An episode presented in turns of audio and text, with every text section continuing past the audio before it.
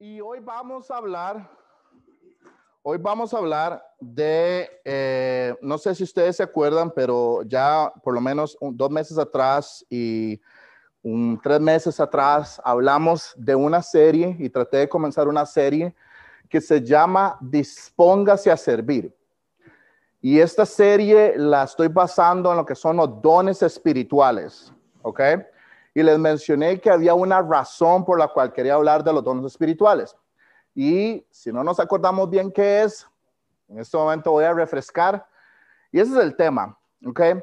El ministerio no es hecho por Will Mata, ¿ok? No es nada personal con Will. Will y yo somos amigos de hace muchos años. Él sabe que lo estimo y todo lo demás. Pero es un error poner a un hombre como la única fuente de que un ministerio se hace. ¿Ok? Porque el día en que Will se muera, y Nelin no quiere que Will se muera, ¿ok?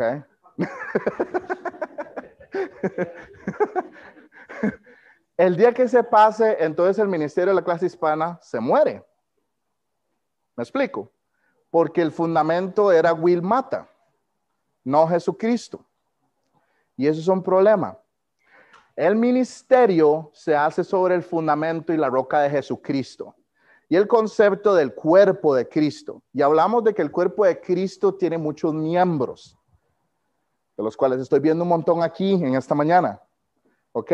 Cada persona, cada uno de ustedes que haya decidido entregar su vida a Cristo y que se haya rendido a los pies de Él como su Salvador y su Señor, ¿ok? Viene a ser parte del cuerpo de Cristo.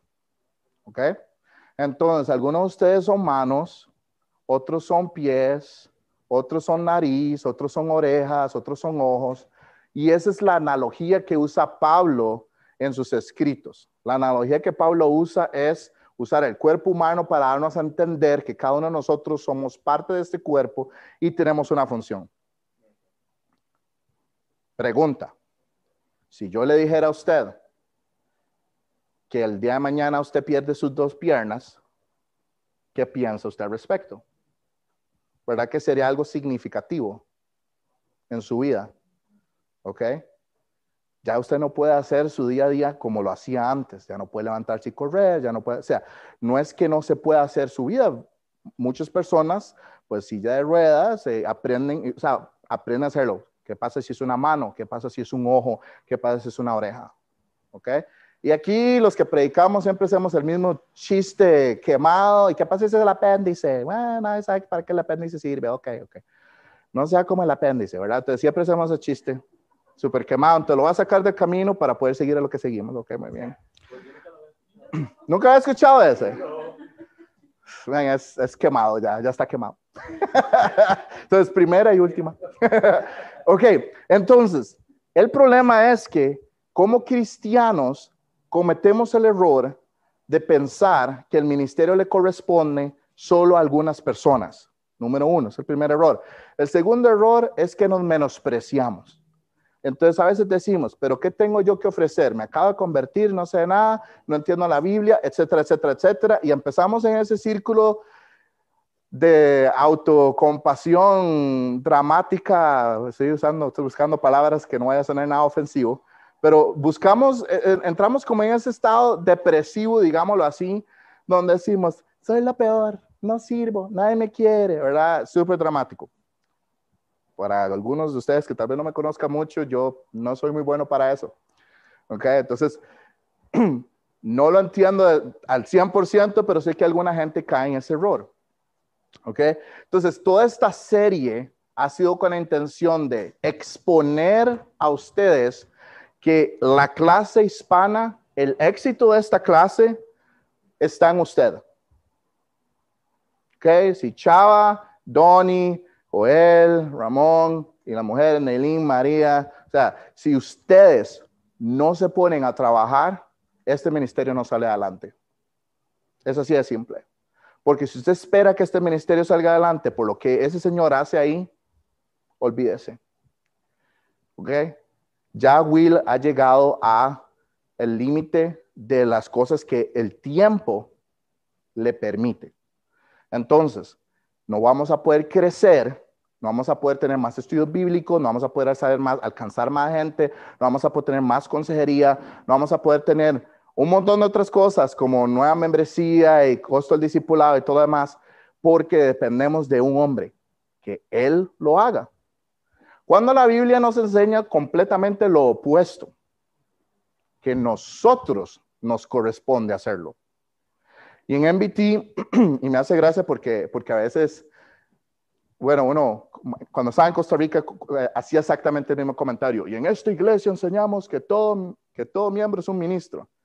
Bueno, y ahora que estamos aquí, hicimos, y en MBT creemos, bueno, todos los que hemos sido instruidos, enseñados, entrenados bajo esta misma filosofía, tenemos la misma mentalidad.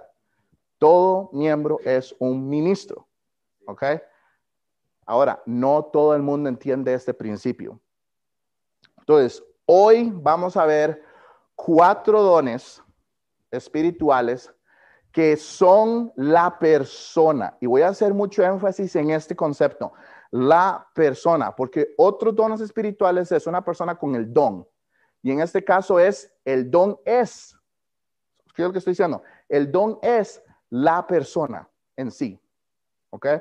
Entonces, son perfiles en el liderazgo muy importantes. Y lo que quiero llegar a hacer al final de este mensaje es dos cosas. Uno, que sepamos lo que es.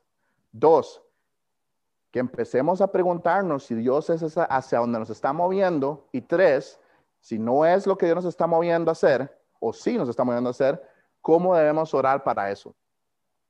¿Ok? Entonces, vayan a Efesios capítulo 4. Efesios capítulo 4. Efesios capítulo 4. Okay. Voy a leer ahí, versículo 11 y 12. Y él mismo constituyó a unos apóstoles, a otros profetas, a otros evangelistas, a otros pastores y maestros, a fin de perfeccionar a los santos para la obra del ministerio, para la edificación del cuerpo de Cristo. Okay.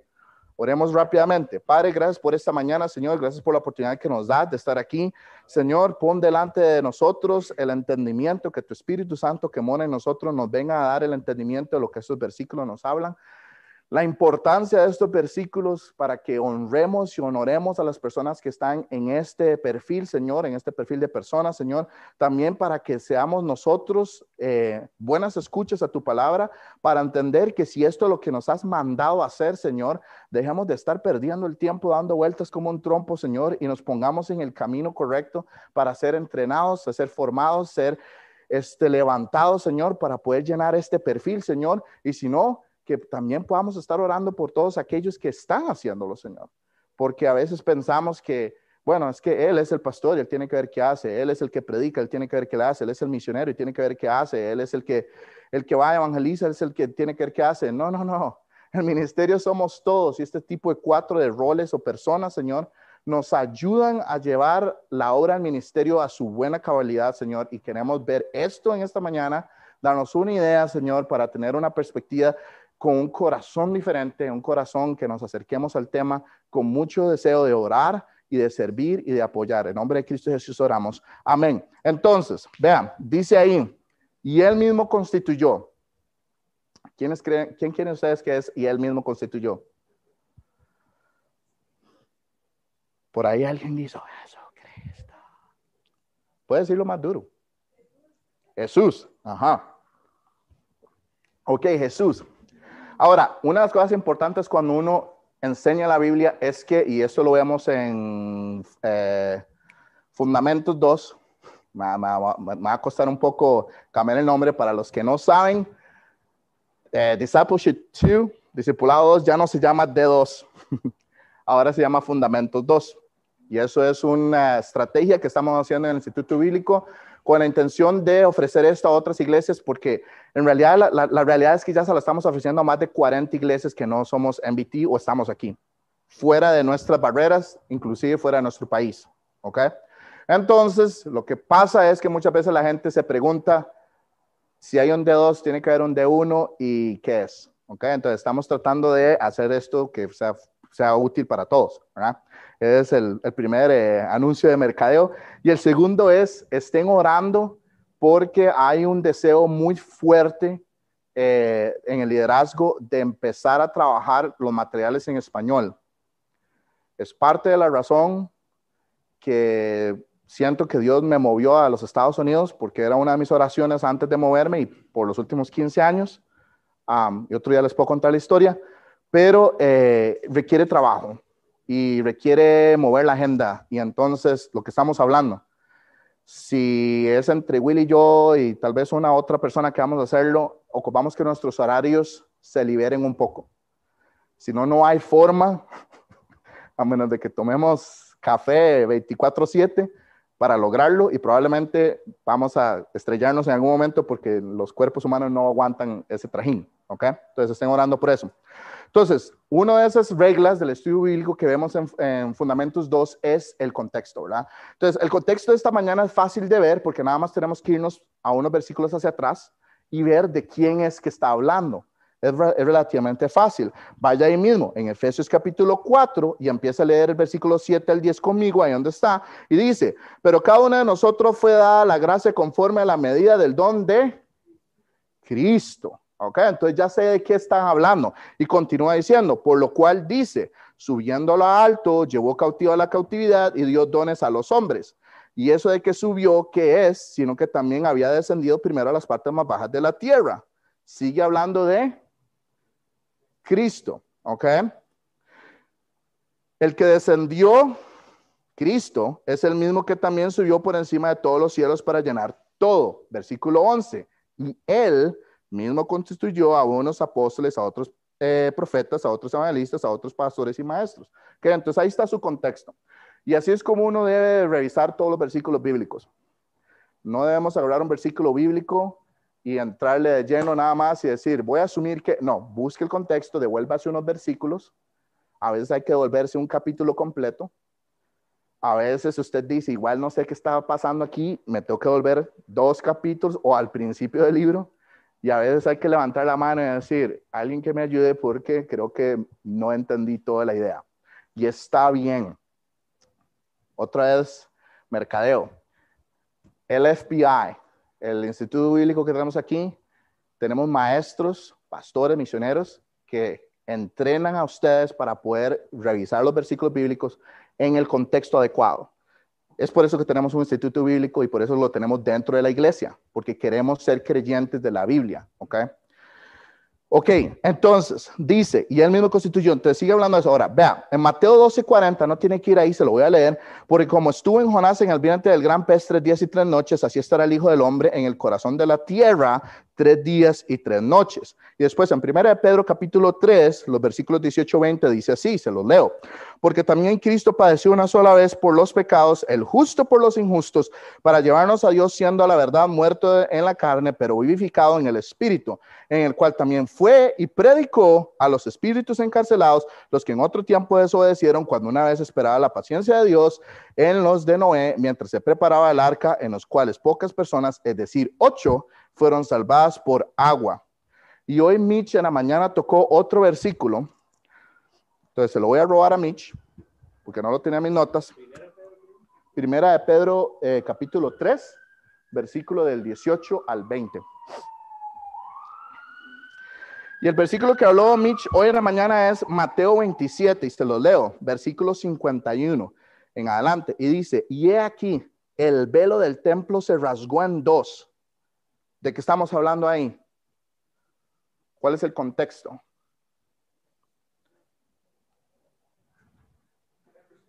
La crucifixión, ¿ok? Después de que Jesucristo es crucificado, el manto, el velo del, templo se rasga. Y hay un patrón buenísimo y estoy haciendo todo lo posible por no distraerme e irme ahí. Tal vez otro día lo podemos ver, pero esto es porque ya no había necesidad de ir a través de los sacerdotes, sino que había acceso directo al trono. Eso es lo que está significando aquí. ¿Ok? Entonces podemos hablar un poco de eso usando Levítico 16 como ejemplo y, yo creo que ya sé que voy a enseñar la siguiente vez que enseñe. Eh, entonces, listo. Entonces vamos a ir ahí. Entonces, eso es lo que está pasando. Pero ya dice, y se abrieron los sepulcros y muchos cuerpos de santos que habían dormido se levantaron y saliendo de los sepulcros después de la resurrección de él, vinieron a la santa ciudad y aparecieron a muchos. Ahora, Si usted está preguntando, ¿qué tiene que ver todos estos versículos juntos? Devuélvase a Efesios 4. Porque le acabo de dar todas las, las correlaciones o correferencias para que usted vea ese versículo. Y si alguna vez se pregunta qué quiere decir que yo cautivo a la cautividad, ya no se tiene que preguntar más. Porque le acabo de dar la respuesta. ¿Ok?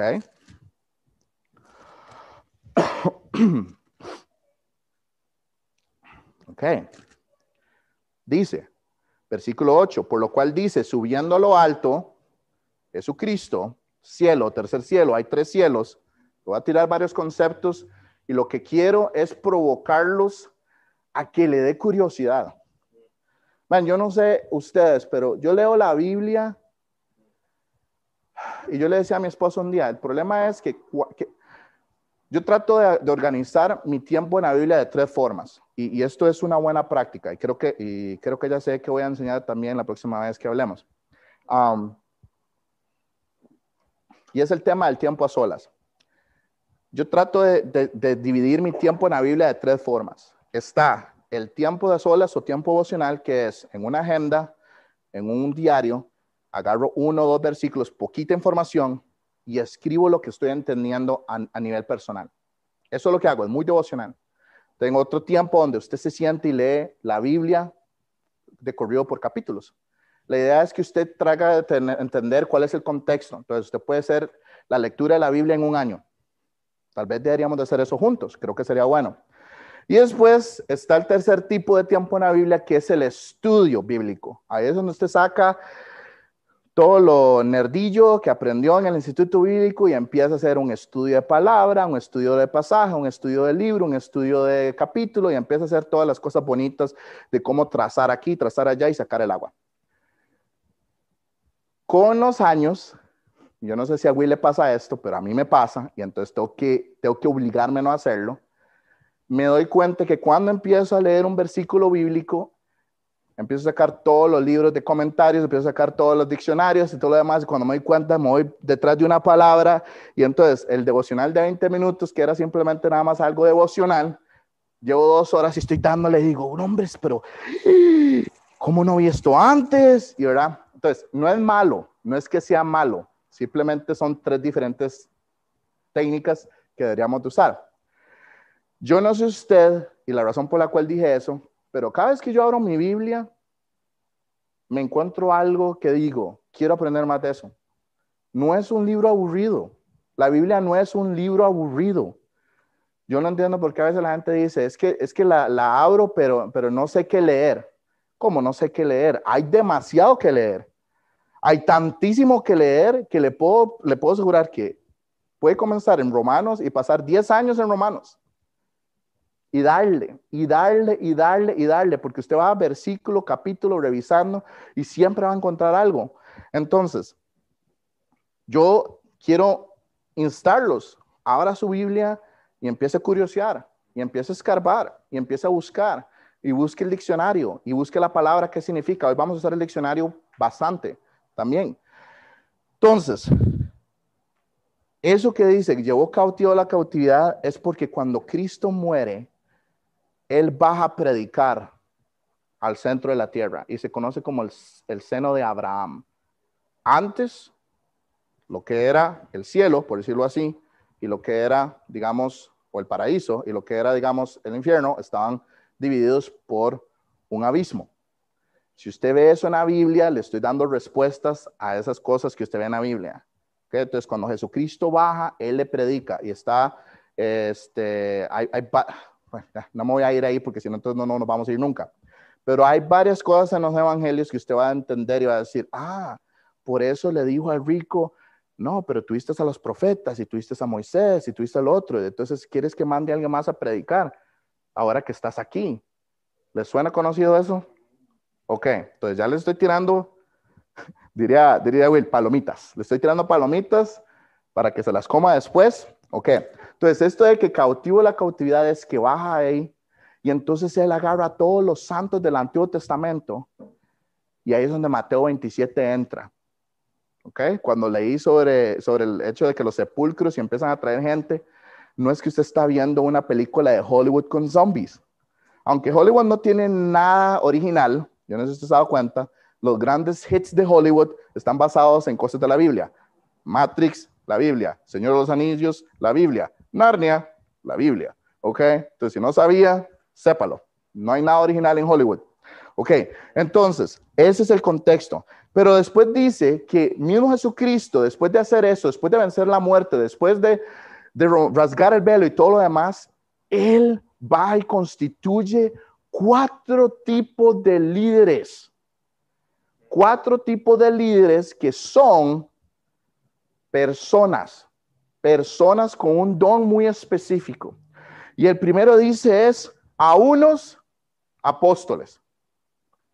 Ok, entonces, primer ejercicio para esta mañana. Apunte ahí en su Biblia. La letra G, el número 652. Y lo voy a invitar a que se compre un diccionario Strongs y busque eso. Y si no sabe cómo hacerlo, pregúnteme a mí. Para eso estoy aquí, para ayudarle. Entonces, esa es la llave o el, identificador en el diccionario Strongs para decirnos que apóstoles viene la palabra griega apostolos. Muy bonito, Alex. Sigo sin entender qué significa. Continúo leyendo.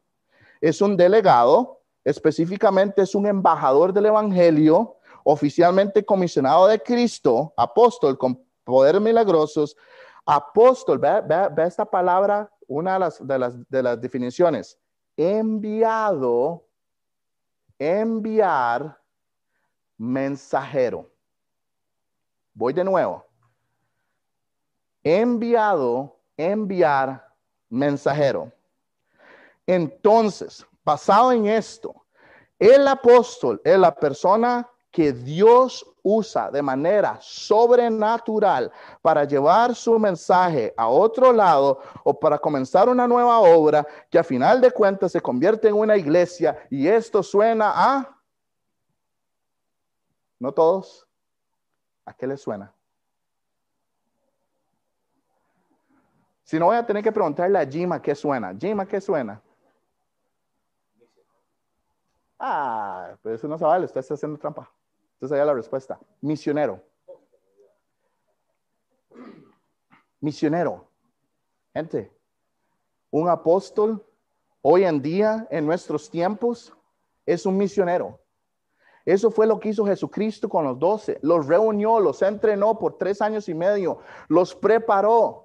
Y después les dijo, id, lleve el mensaje, predique el mensaje, bautice en mi nombre, o me equivoco. Eso fue lo que hizo. Entonces, hoy en día, este tipo de persona es una persona que es el don. El misionero es un don. No es el don de misionero, es, es la persona es el don. Es una persona que tiene la capacidad sobrenatural de decir, honestamente, yo irme a Egipto, not big deal. Vámonos. Rubén hizo sonido vacilón. No, tenemos, tenemos que hablar esto y por eso quiero hablar de este tema hoy. Uno de los grandes problemas que yo he visto en la iglesia, después de entrenar a la gente, es el siguiente. Todo el mundo quiere ser misionero porque, porque suena muy pomposo. Es la verdad. Igual que ser pastor igual que ser predicador, ay, sí, yo quiero enseñar, muchas veces es porque les gustan las lámparas, eh, no las lámparas, pero digamos la luz, ¿verdad? Eso es lo que quiero decir, es que pensé en lámparas y vi eso. Pero muchas veces es, es, muchas veces es porque quieren, quieren estar al frente de la gente. El ser humano es egoísta y el ser humano es egotista y el ser humano es egocentrista, el ser humano es yo, yo, yo, yo, yo como un yo, yo. Todo lo quieren para sí. Pero eso no es lo que Dios está haciendo. Cuando Dios pone este deseo sobrenatural en una persona, ¿sabe qué pasa? Esa persona dice, si Dios me manda a la China, agarro mis maletas y me voy. El problema es que todo el mundo quiere ser misionero sin entender que tiene que sacrificarse a sí mismo. dejar familia, dejar, dejar, dejar este, nación. Y no es fácil. No es fácil. Y yo creo que algunos de ustedes tal vez puedan entender eh, un poco el concepto de esta separación o de este desapego, porque creo que la mayoría de nosotros nacimos o somos de otro país. Y a veces uno se siente como raro. Ahora, yo igual en Costa Rica me sentía como que no pertenecía a Costa Rica igual. Entonces, siempre para mí ha sido un poco extraño. Pero es ese pensamiento de que usted está en otro lugar, usted ya no puede ir a donde sus papás el domingo en la tarde, después del culto, como hacía antes, las cosas cambian.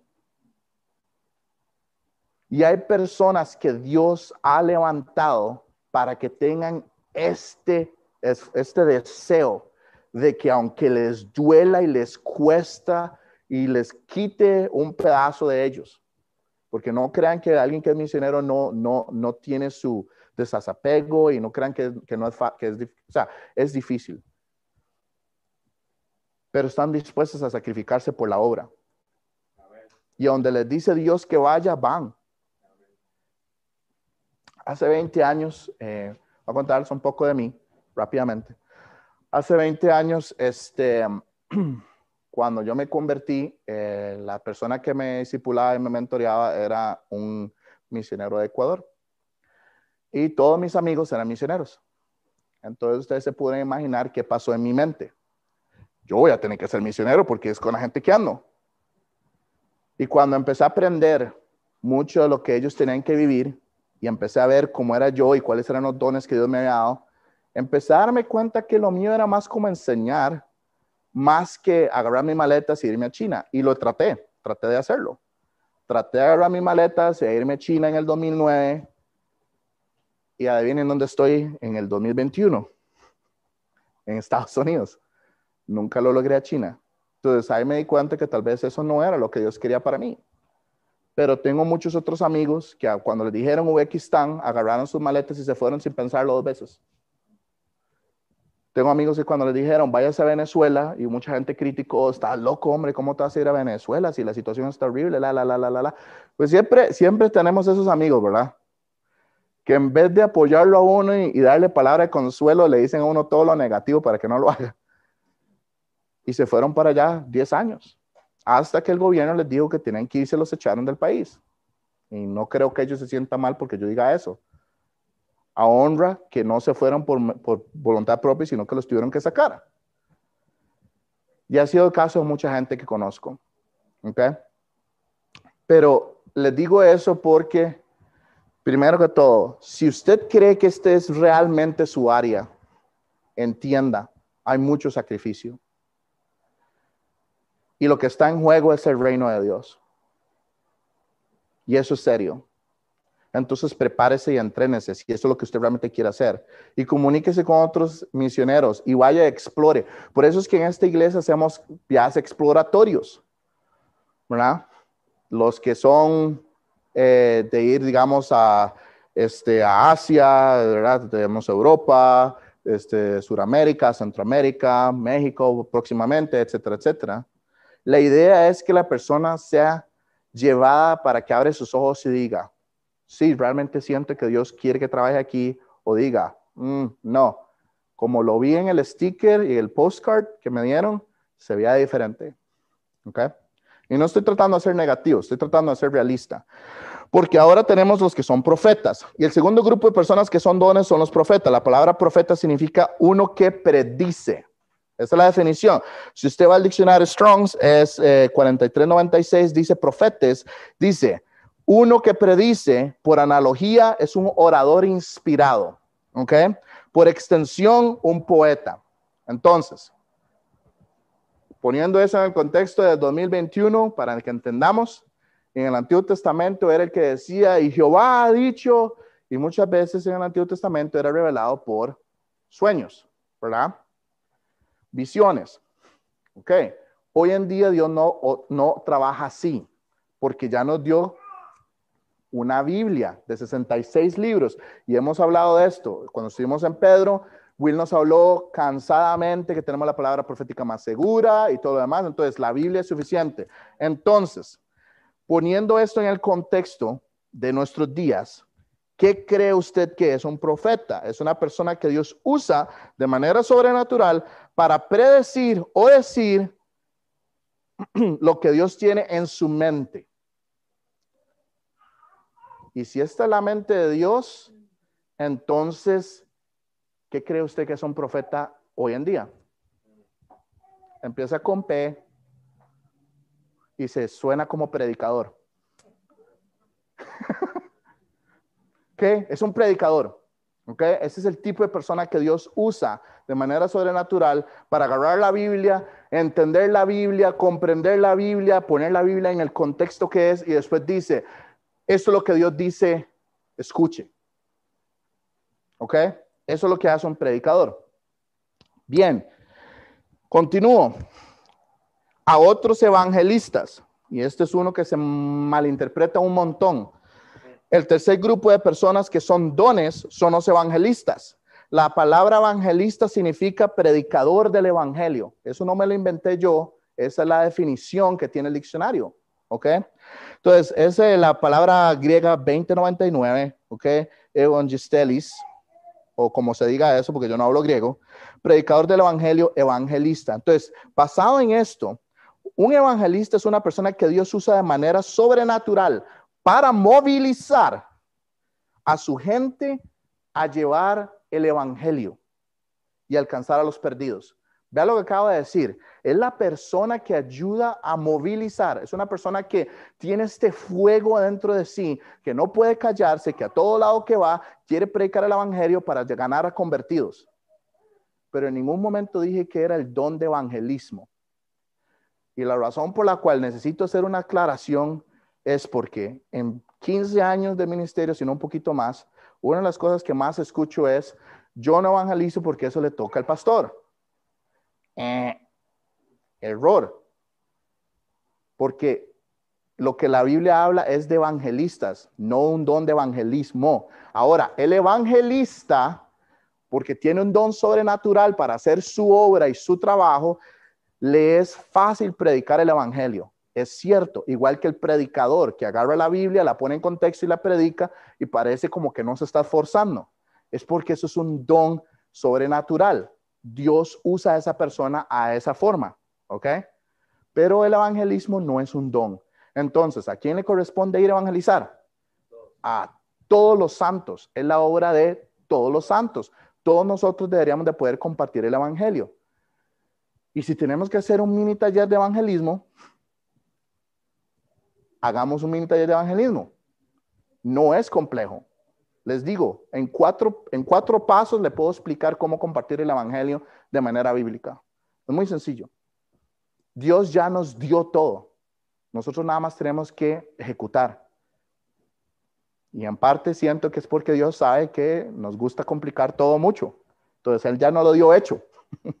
nada más para meterlo al horno y cocinarlo. ¿Ok? Y algunos en el microondas porque si lo mete al horno lo quema. Pero yo soy uno de esos.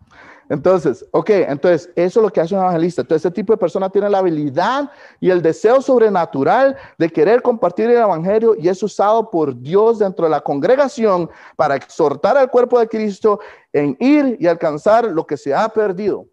Es esa persona que todos los días que nos ven está diciendo, usted podría invitar a alguien a su casa.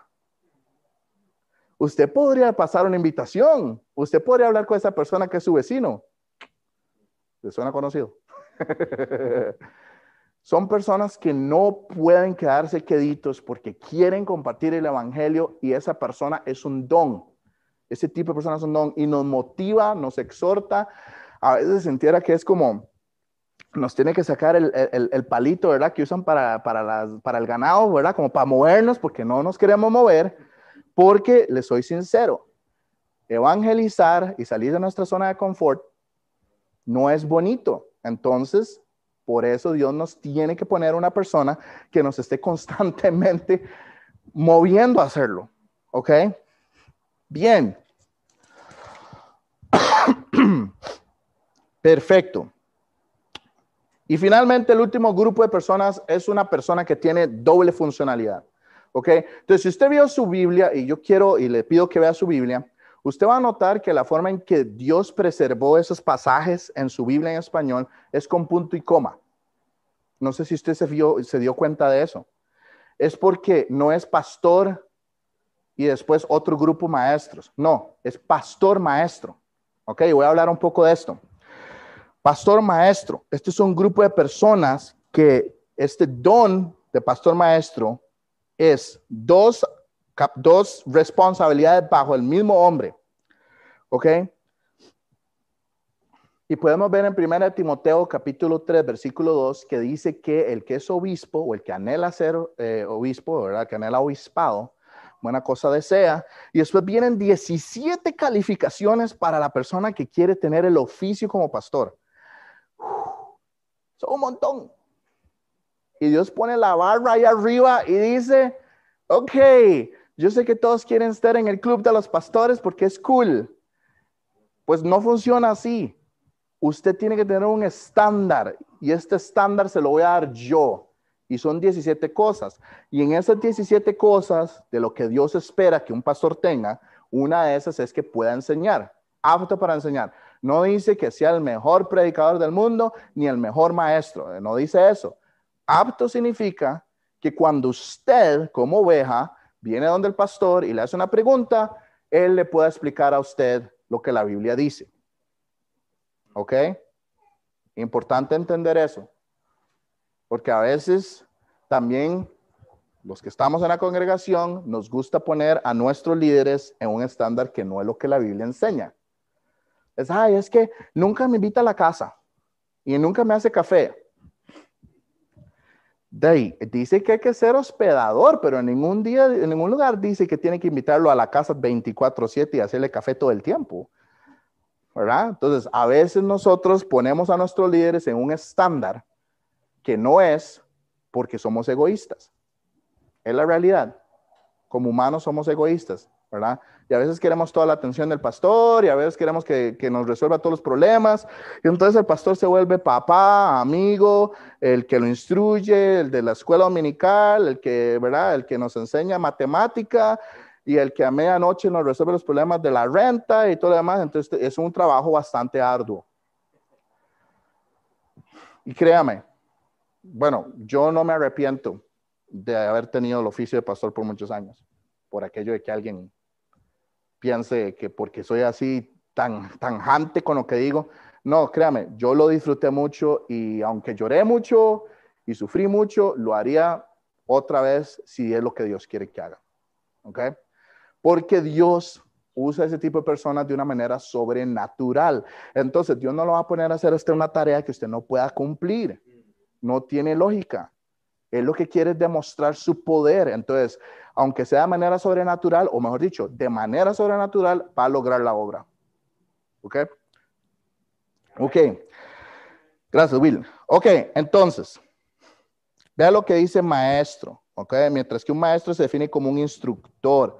Entonces, esto es una persona que tiene que instruir, es una persona que tiene que enseñar. Entonces, Dios utiliza o estamos, eh, utiliza al, al pastor maestro para cuidar una congregación. All right?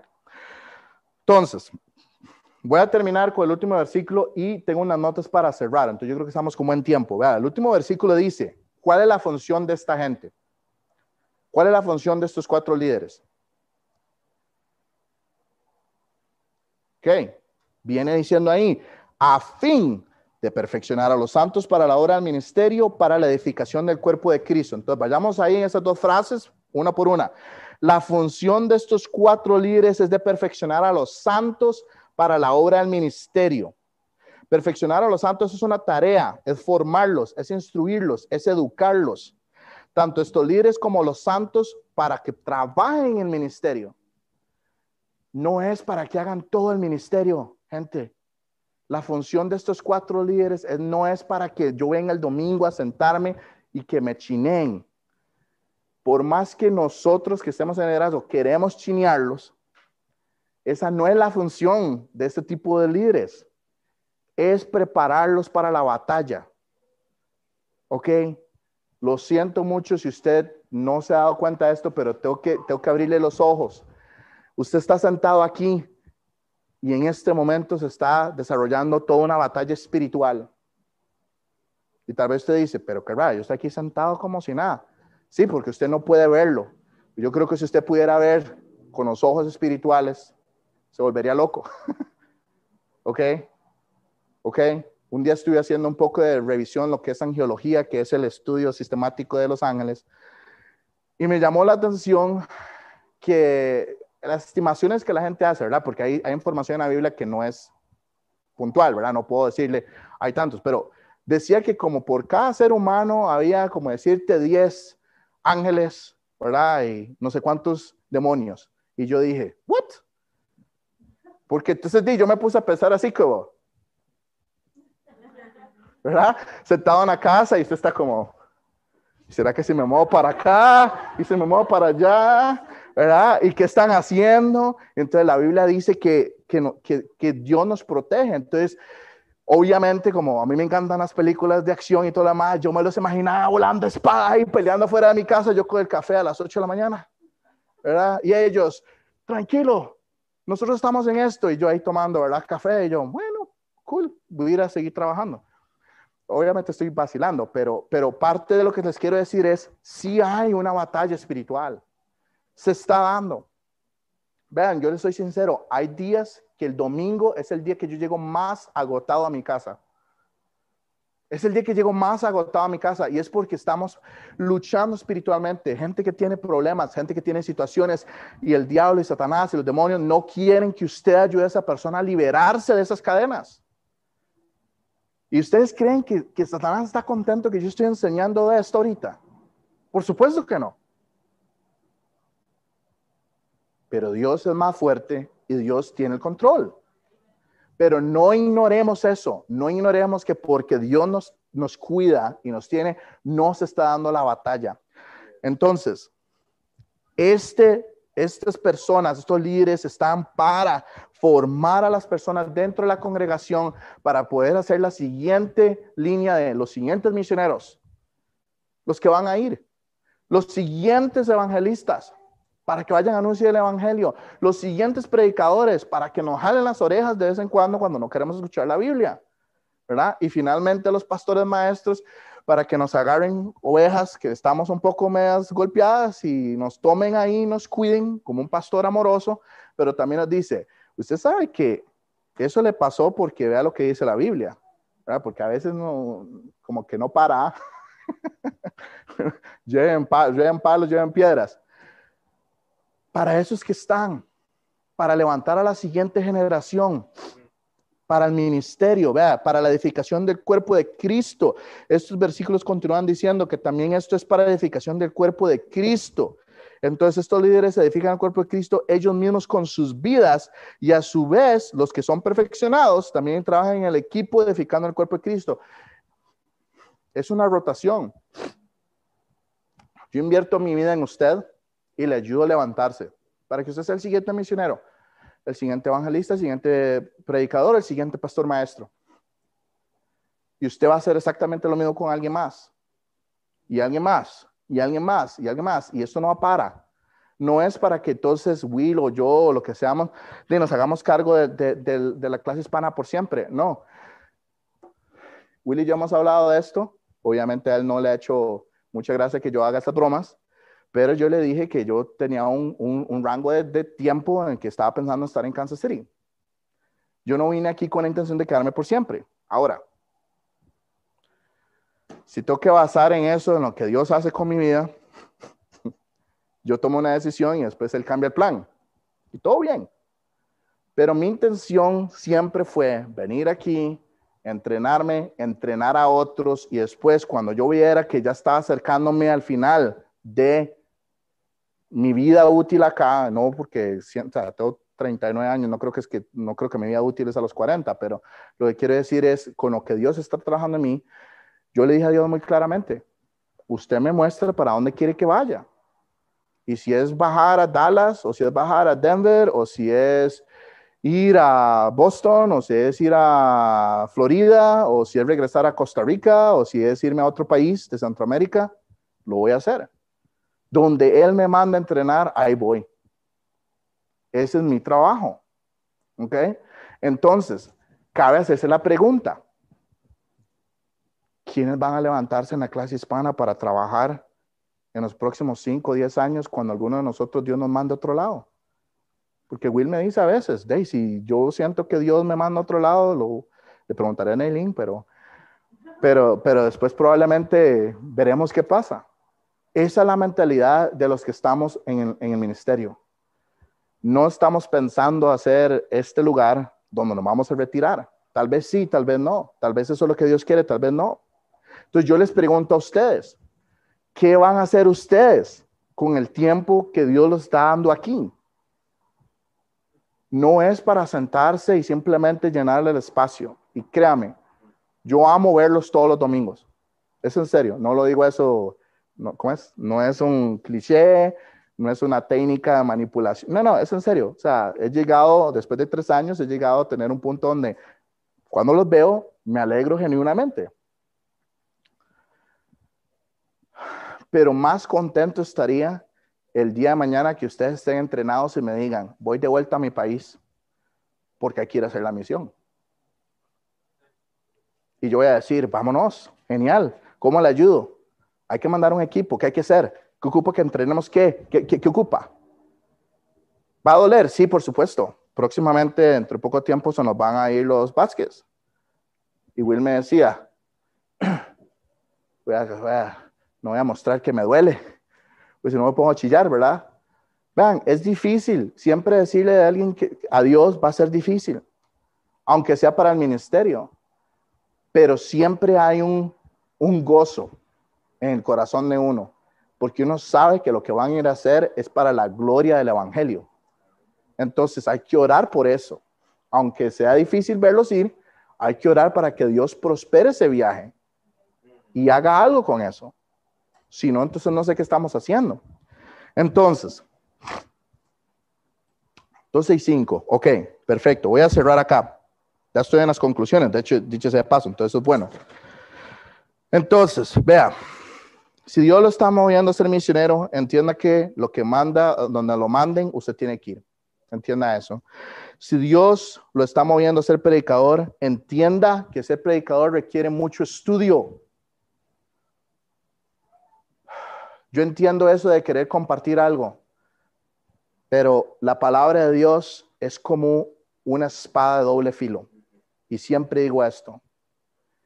Qué peligro es ver a alguien con una espada tan filosa, haciendo así como loco, ¿verdad? Jugando espaditas, cortando a todo el mundo, haciendo más daño, haciendo más daño que beneficio.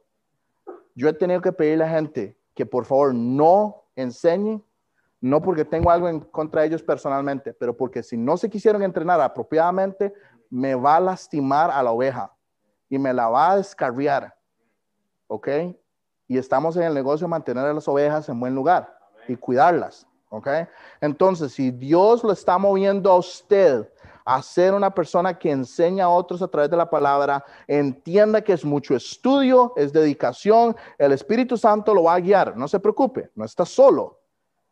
Pero si usted no invierte tiempo en leer y estudiar la palabra, si usted no quiere involucrarse en el Instituto Bíblico o en algún curso para ayudarse, usted en vez de ser una bendición puede ser un riesgo. Y entienda eso, ¿ok? Entonces, no quiero desmotivarlo, quiero motivarlo, quiero que usted entienda, yo estoy ahí con usted, yo lo acompaño. Los próximos años yo lo, yo lo llevo al camino que tiene que ser y lo cuido. Pero entienda, es un sacrificio, es un sacrificio. Cuando todos sus amigos están jugando PlayStation o Foxbox o esas cosas, ya ni, ni entiendo, ya estoy tan viejo que ya ni siquiera, tengo que estar preguntando a los de calle qué es lo que están jugando. Ah, es un nuevo juego.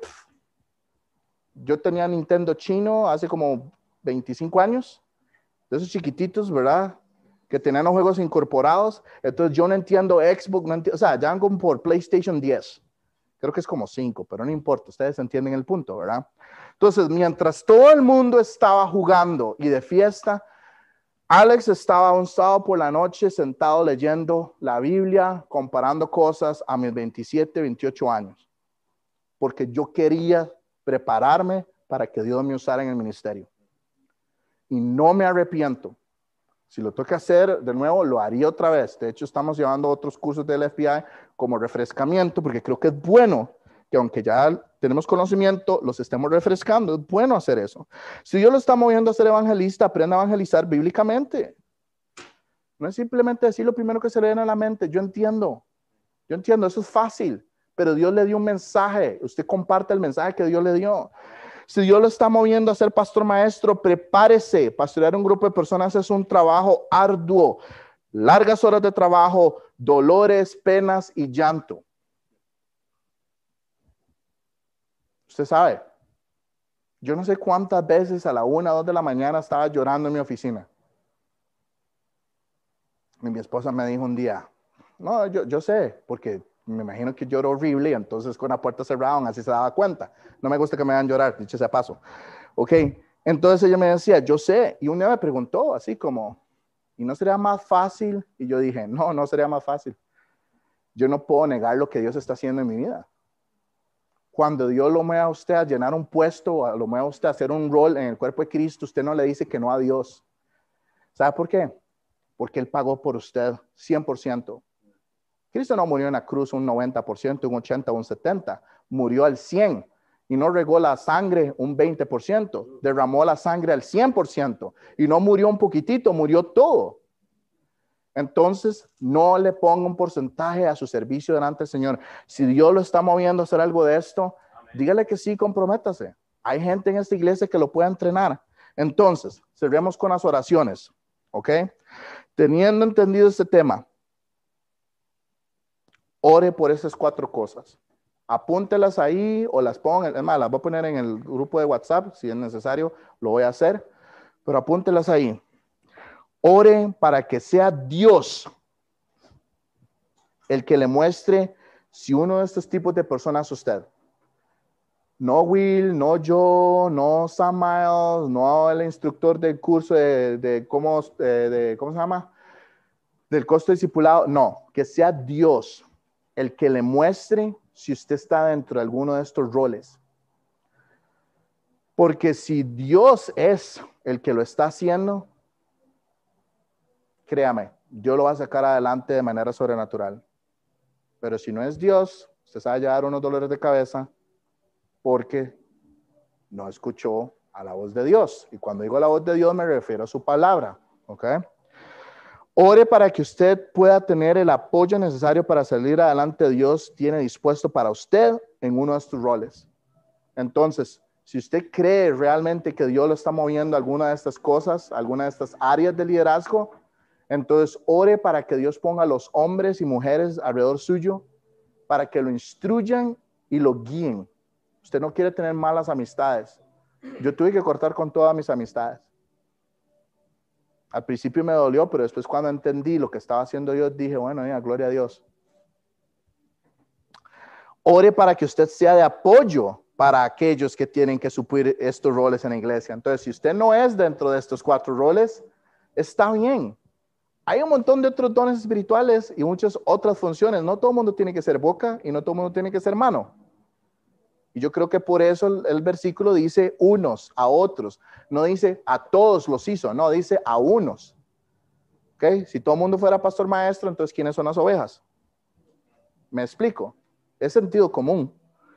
Entonces, ore que si usted no es el que ocupa este apoyo, porque Dios lo está moviendo ahí, que usted sea el apoyo de otras personas que se están moviendo ahí.